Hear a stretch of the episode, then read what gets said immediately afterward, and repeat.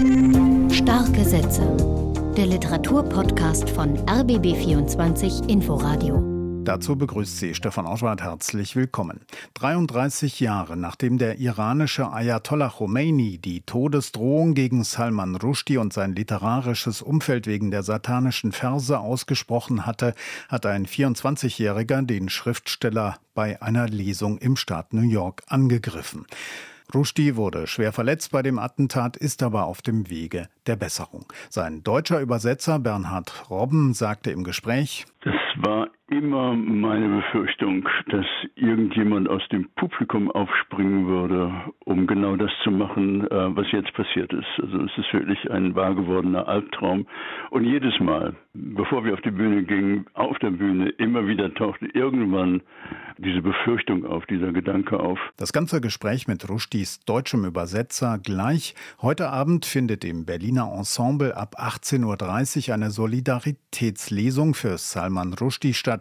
Lesen werden Eva Menasse, Thea Dorn, Günter Wallraff, Sven Regner und Dennis Yücel vom neu gegründeten Penn Berlin. Die Initiative ging von ihm aus. Wir, also der Penn Berlin, zusammen mit dem Berliner Ensemble, haben kurzfristig diese Lesung organisiert. Wir werden ausgewählte Passagen aus dem Werk von Salman Rushdie lesen, also aus den satanischen Versen und aber auch aus einigen anderen Büchern. Und wir machen das aus ziemlich genau zwei Gründen. Das eine ist, für Salman Rushdie selber. Wir können ja selber hier nicht so viel, nicht praktisch was etwas beitragen, aber in der Hoffnung, äh, dass wenn er irgendwann wieder genesen ist und von dieser Veranstaltung erfährt und sich eine Sekunde darüber freut, dann ist das unser ganz konkreter Beitrag, den wir für ihn leisten können. Und das ist der eine Grund. Und der zweite ist, es geht natürlich um die Verteidigung der Meinungsfreiheit, der Kunstfreiheit, aber von Salman Rushdie gibt es den schönen Satz, wir müssen die Kunstfreiheit nicht nur verteidigen, sondern wir müssen sie auch feiern. Und genau das möchten wir am Sonntag im Berliner Ensemble mit all den Mitwirkenden, mit den Zuschauerinnen und Zuschauern, wir möchten die Kunst Salman Rushdies feiern. Hier einige starke Sätze aus der Hörbuchfassung der satanischen Verse. Der Jumbojet Bostan, Flug AI 420, explodierte ohne Vorwarnung hoch über der großen, verrotteten, wunderschönen, schneeweißen, hell erleuchteten Stadt Mahagoni, Babylon, Alphaville, aber Jibril hatte ihr bereits einen Namen gegeben. Ich darf mich nicht einmischen. Das große London, Hauptstadt von Vilayet, zwinkerte, blinzelte, nickte in der Nacht. Während in Himalaya-Höhe eine kurzlebige und frühreife Sonne in die pulvrige Januarluft barst, verschwand ein Echo-Impuls von den Radarschirmen, und das Nichts war voller Körper, die vom Mount Everest der Katastrophe auf die milchige Blässe des Meeres niedersanken. Wer bin ich? Wer ist sonst noch da? Das Flugzeug brach mitten in zwei. Eine Schote, die ihre Samen, ein Ei, das ein Geheimnis preisgibt. Zwei Schauspieler, der tänzelnde Jibril und der zugeknöpfte, steife Mr. Saladin Chamcha, fielen wie Tabakkrümel aus einer zerbrochenen alten Zigarre. Vor 33 Jahren hat der iranische Revolutionsführer Ayatollah Khomeini den Schriftsteller Salman Rushdie mit einem Fluch belegt und nicht nur ihn, sondern auch Verleger, Übersetzer, alle, die es möglich machten, dass die satanischen Verse erscheinen konnten. Ein Buch, das die Mullahs als blasphemisch ansehen. Sie setzten ein Kopfgeld aus, eine Todesdrohung. Nun wurde Salman Rushdie angegriffen, schwer verletzt und Bernhard Robben ist Salman Rushdies deutscher Übersetzer. Herr Robben, was machen Sie gerade? Ich sitze am Schreibtisch und übersetze Rushdies jüngsten Roman Victory City. Und wie geht's voran? Ich bin gerade in einer Szene, die Aufruhr in einer Stadt beschreibt, einer fiktiven Stadt, aber es sind natürlich Szenen, die mich sofort an Bradford 1989 erinnern. Sie wissen, im Januar, glaube ich, war es, äh, 1989 wurden in Bradford Salman Rushdies Bücher verbrannt auf der Straße. Sie kennen ja Rushdie schon lange. Wie kam es eigentlich äh, zum Zusammentreffen, zu der Begegnung zwischen Ihnen und damit ja auch zu der langjährigen Zusammenarbeit? Kurioserweise hatte ich von den sechs Büchern, die im Herbst 1989 auf der Shortlist für den Booker Prize standen, mir gerade die satanischen Verse ausgesucht, um sie in Ruhe in einem Kurzurlaub in Norwich am Strand lesen zu können. Ich war so begeistert, dass ich meiner Frau gleich schrieb, das musst du unbedingt lesen, dieses Buch. Und ich habe Ian McEwan, den ich damals kannte, ich habe in Oxford gelebt, äh, erzählt, Mensch, dieses Buch ist so klasse, den Autor würde ich gerne interviewen. Er meinte, komm doch am Sonntagnachmittag vorbei, äh, Kaffee und Kuchen, äh, Salman wird sicherlich auch da sein. War er auch. Wir haben einen Interviewtermin verabredet, kurz vor Weihnachten. Dann aber rief ich ihn an und sagte, ich brauche noch ein bisschen länger, ich muss noch mal die Mitternachtskinder lesen, um wirklich für dieses Interview gut genug vorbereitet zu sein. Er meinte, ja, kein Problem, machen wir es im Januar. Im Januar rief er dann an und sagte, hm, es gibt Aufruhr um dieses Buch, in Bradford gibt es Demonstrationen, wir sollten unseren Interviewtermin vielleicht noch um ein, zwei Wochen verschieben. In den zwei Wochen fiel dann der 14. Februar, der Tag, an dem er einen Abschiedsgottesdienst wegen seines Freundes Bruce Chatwin besuchte und in der Kirche wurde ihm mitgeteilt, dass äh, der Ayatollah ein äh, Fatwa gegen ihn ausgesprochen hatte, woraufhin er sofort mit seiner Frau, der amerikanischen Schriftstellerin Marian Wiggins, in den Untergrund musste. Er konnte nicht mehr nach Hause zurück. Er stürzte in den Wagen und wurde in ein sogenanntes Safe House gebracht. Haben Sie sich eigentlich selbst nie bedroht gefühlt? Die Fatwa ähm, erstreckte sich ja auch, also dieses Todesurteil nicht nur gegen äh, Salman Rushdie, sondern eben auch äh, gegen alle drumherum, also Übersetzer, Verleger etc. Mhm. Ein japanischer Übersetzer ist ja sogar ermordet worden. Es hat andere äh, Gewalttaten gegeben und Sie saßen ja auch oft mit Rushdie auf einer Bühne. Das war immer meine Befürchtung, dass irgendjemand aus dem Publikum aufspringen würde, um genau das zu machen, äh, was jetzt passiert ist. Also es ist wirklich ein wahr gewordener Albtraum. Und jedes Mal, bevor wir auf die Bühne gingen, auf der Bühne, immer wieder tauchte irgendwann diese Befürchtung auf, dieser Gedanke auf. Die Furcht hat mich lange begleitet. Es ist nicht so, dass sie mich ähm, gehindert hätte, irgendwas zu tun, aber als die Frage anstand, sollen die satanischen Verse übersetzt werden, hat ja der Verlag Kiepenheuer und Witsch aus Sicherheitsbedenken einen Rückzieher gemacht damals.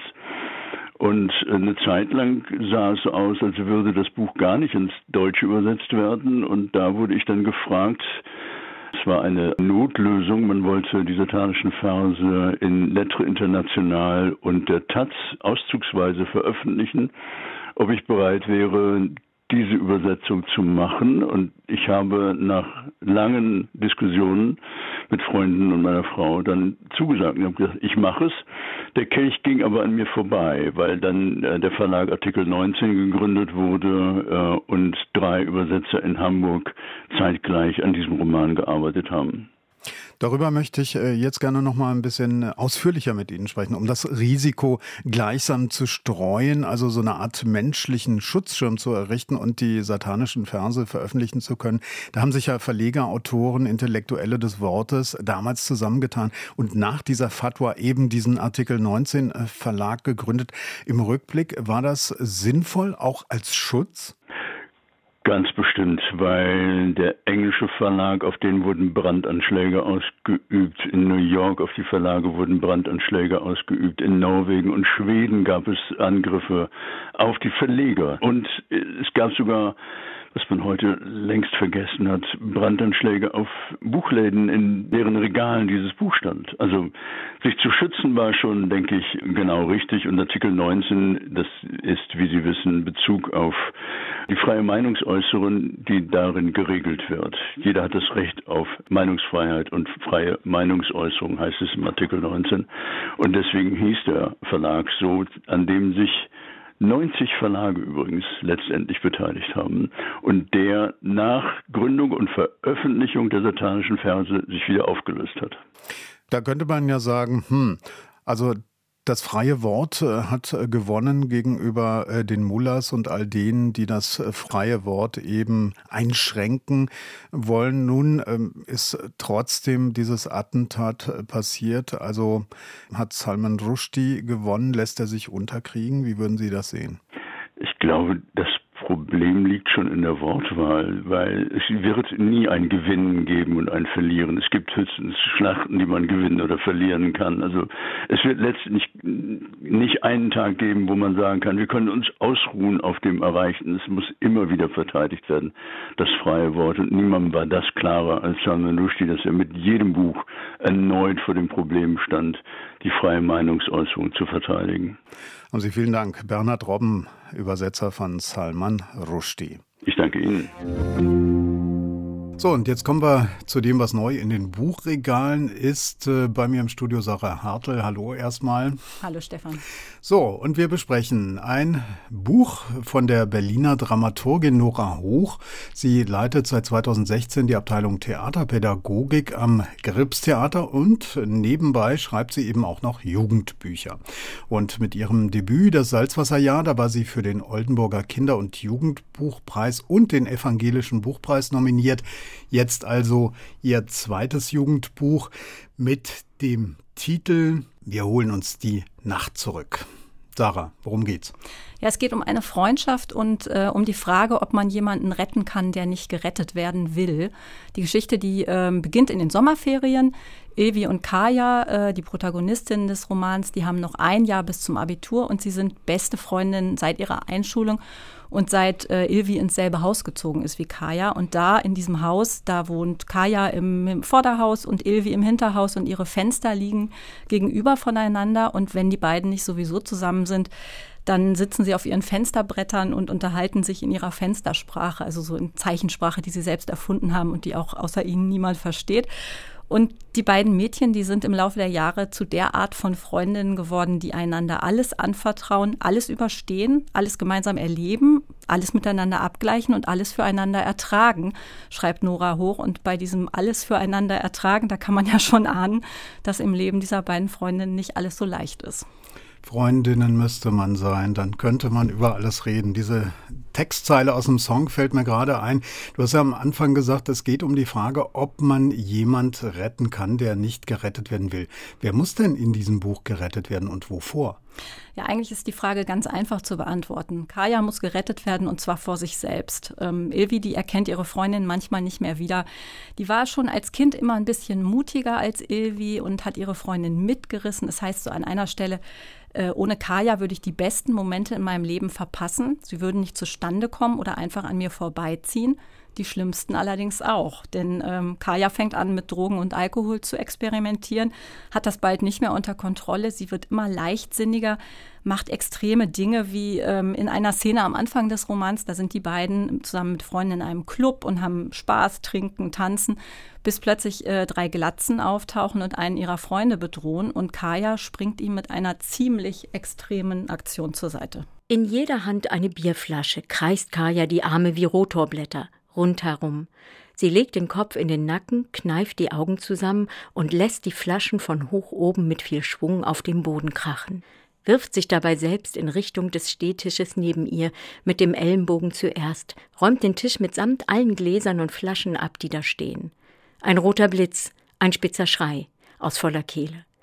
Kaya landet am Boden inmitten der Scherben und hört nicht auf zu schreien, bis die Security-Männer bei ihr angekommen sind. Ich finde, dass diese Szene ganz gut zeigt, wie Kaya tickt. Sie ist äh, impulsiv, absolut furchtlos, aber denkt oft nicht über die Konsequenzen äh, ihres Handelns nach oder die sind ihr egal. Evi und die anderen Freunde sind jedenfalls total entsetzt über diese Psychonummer, wie sie das nennen. Davon will Kaya aber nichts wissen. Ähm, sie feiert weiter, trinkt weiter und am Ende dieser Nacht ist sie plötzlich verschwunden. Und Ilvi macht sich auf die Suche nach ihr. Man merkt das auch sprachlich so ein bisschen, ne? so kurze Sätze. Wie erzählt äh, Nora Hoch äh, von dieser Suche? Ja, sie macht es sehr spannend, finde ich. Äh, während Ilvi ihre Freundin sucht, reist sie nämlich in Gedanken in die Vergangenheit. Also sie denkt sich, wenn man einander verliert, dann muss man an den Ort zurückgehen, wo man sich das letzte Mal gesehen hat. Aber wo das war, also wo sie sich wirklich das letzte Mal gesehen und auch verstanden haben, das ist überhaupt nicht so klar. Also und ihr wird auf der Suche auch klar, dass sie ihre Freundin eigentlich schon viel früher als in dieser Nacht verloren hat. Sie klappert dann also die verschiedensten Orte ihrer gemeinsamen Kindheit und Jugend ab und Nora Hoch erzählt in Rückblenden, was sich da abgespielt hat und so nach und nach versteht man als Leserin auch, was mit Kaya passiert ist und wie ihre Freundin oft hilflos zugucken musste. Zieh mal einen Strich drunter, wie fällt dein Fazit aus? Ja, also ich, mir hat es ziemlich gut gefallen. Es geht um schwierige Themen. Aber ich finde, das ist eine Kunst, die Nora Hoch beherrscht, auch schon in ihrem Debütroman, dass sie diese Themen so beschreibt, dass es trotzdem nicht deprimierend ist. Also das Buch hat auch trotzdem viel Leichtigkeit. Das war auch bei ihrem Debütbuch ähm, Das Salzwasserjahr schon so. Da ging es um Depressionen. Jetzt geht es halt um Drogen und sehr schwierige Familienverhältnisse. Aber ja, diese Leichtigkeit ist halt trotzdem da und ich glaube, das macht auch dieses Sprachliche, was wir ja eben in, in, dem Ausschnitt auch gehört haben. Und was mich am meisten beeindruckt hat, ist, wie einfühlsam und wie authentisch sie die Gefühlswelt von Teenagern beschreiben kann. Vor allem die von Ilvi. Also man kann total gut nachfühlen, wie sie um diese viel zu enge Freundschaft ringt, wie sie versucht, die Freundin zu retten, sich dabei auch von niemandem helfen äh, lässt, weil sie glaubt, dass sie alles alleine retten kann und wie sie bei diesen Rettungsversuchen aufpassen muss, sich nicht selbst zu verlieren. Und mich hat sie einfach nochmal so in diese Zeit versetzt, in der man alles so intensiv erlebt wie danach, glaube ich, nie wieder. Vielen Dank, Sarah Hartl war das. Es ging um das Buch Wir holen uns die Nacht zurück von Nora Hoch. Es ist bei DTV erschienen, hat 304 Seiten, kostet 15 Euro und ist empfohlen ab 14 Jahren. Und noch diese Buchpremiere ist am Donnerstag, den 25. August um 18 Uhr in der Backfabrik Klinker Lounge in der Saarbrücker Straße 36a. Und noch dies, der in Lahore geborene Autor Mohsin Hamid wird die diesjährige Frankfurter Buchmesse eröffnen.